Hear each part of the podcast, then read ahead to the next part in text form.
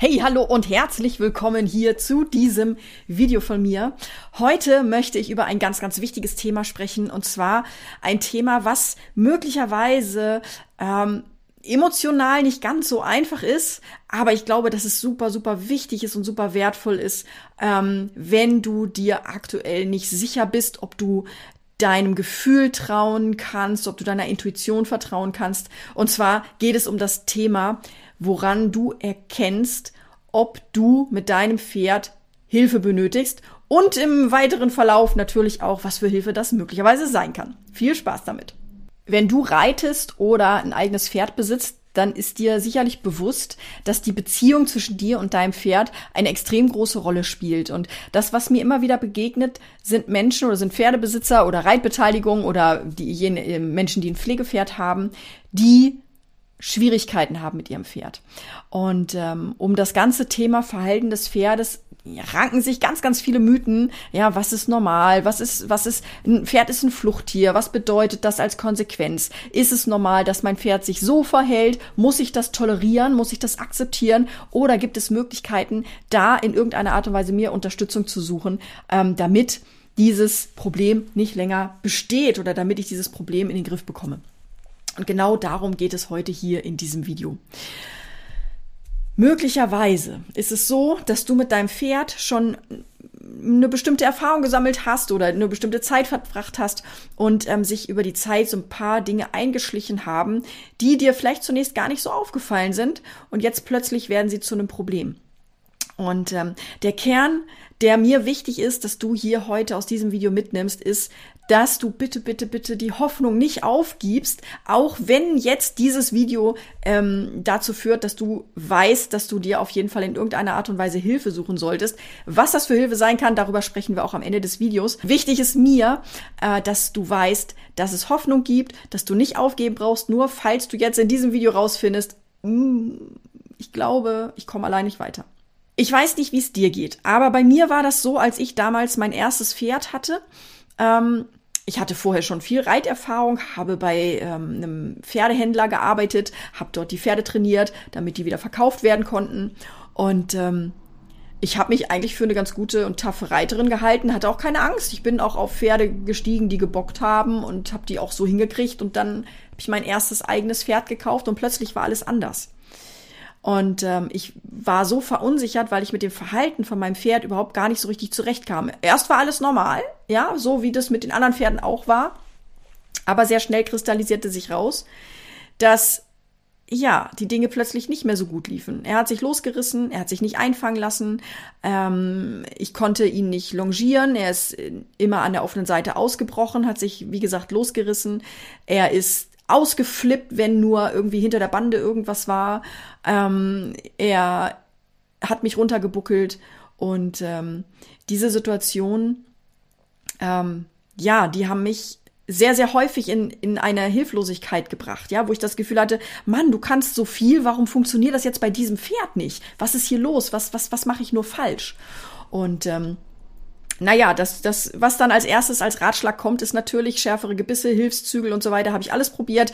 Ähm, darüber ähm, spreche ich auch in einer anderen Episode äh, nochmal ausführlich, was das für Dinge waren oder was das für Geschichten waren, die ich da ausprobiert habe.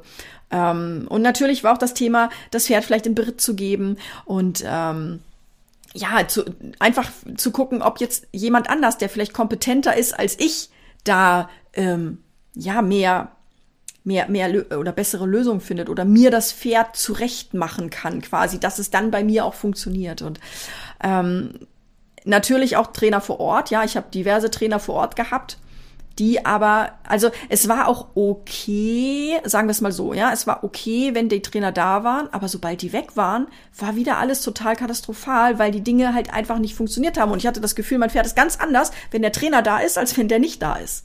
Ja, warum das so ist, auch dazu wird es noch weitere Informationen geben. Aber ähm, meine Wahrnehmung hat damals mir das Gefühl gegeben, ja toll, es funktioniert immer nur, wenn andere dabei sind irgendwie.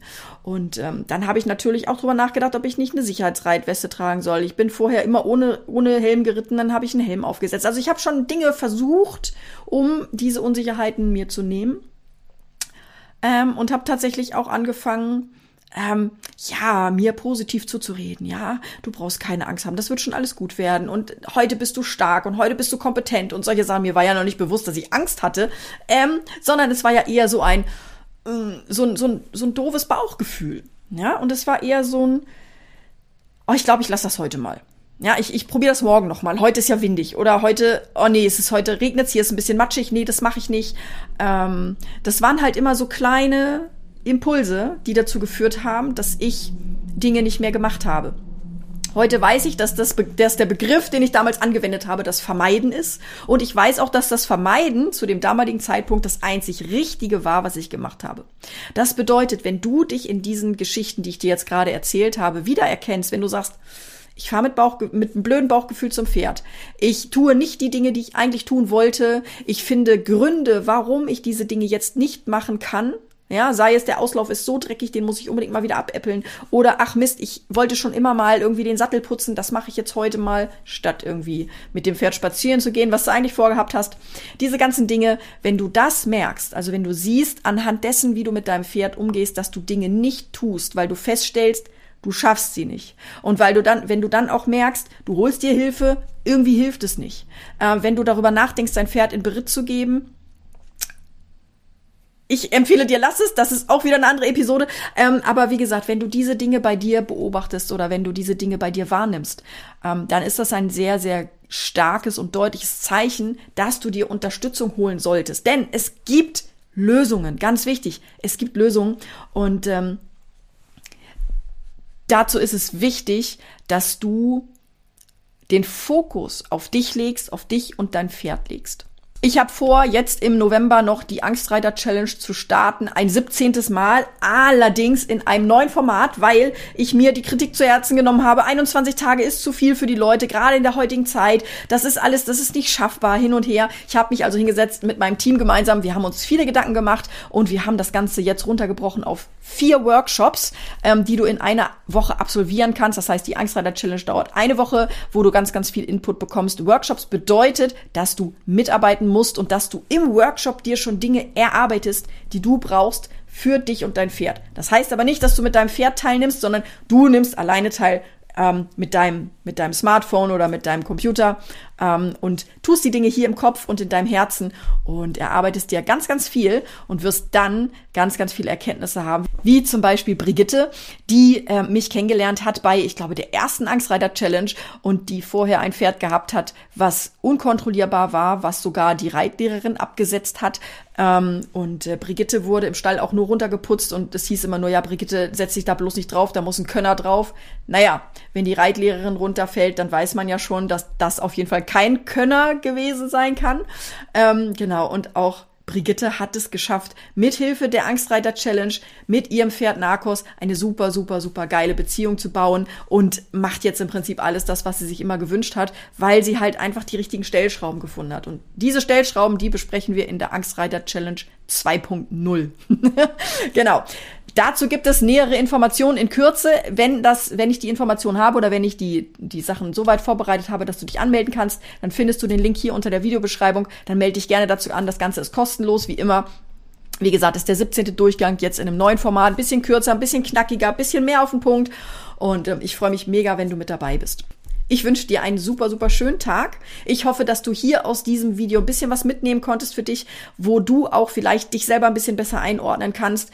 Wenn du feststellst, dass du vermeidest, wenn du feststellst, dass du emotional wirst bei deinem Pferd zum Beispiel, das ist auch ein ganz, ganz wichtiger Punkt. Ja, wenn du merkst, du wirst emotional, du wirst wütend, du verhältst dich vielleicht auch schon unfair deinem Pferd gegenüber, du hast danach wieder ein schlechtes Gewissen, ja, ähm, oder du wirst traurig, ja, oder vielleicht hast du auch Schuldgefühle, weil du glaubst, Mann, du müsstest dein Pferd eigentlich bewegen und du machst gar nichts mit ihm und ähm, dein Pferd langweilt sich. Vielleicht ist es auch so, dass die Stallbesitzerin oder der Stallbesitzer ankommt und sagt, Mensch, du musst aber mal was mit deinem Pferd machen, der legt hier alles auseinander, der braucht mehr Beschäftigung, sodass du da so einen Druck empfindest und das Gefühl hast, du musst jetzt aber funktionieren und es geht nicht und du rennst irgendwie immer wieder gegen eine Wand und weißt überhaupt nicht, wie du dich verhalten sollst. Das sind so Situationen, in denen du in der Angstreiter Challenge auf jeden Fall richtig aufgehoben bist, selbst wenn du keine Angst haben solltest, ja, selbst wenn es nur um das Thema Emotionen Emotionen geht, um, um vielleicht ein unfaires Verhalten deinem Pferd gegenüber oder ähm, wo du deinem Pferd gerne helfen möchtest. Ja, wenn dein Pferd nämlich nicht sicher ist und wenn dein Pferd sich so verhält,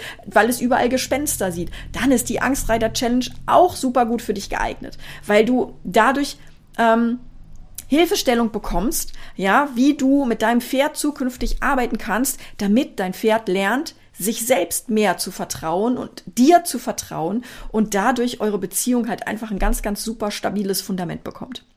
Ich wünsche dir, wie gesagt, noch einen super schönen Tag. Wenn dir das Video gefallen hat, gib ihm gerne einen Daumen nach oben.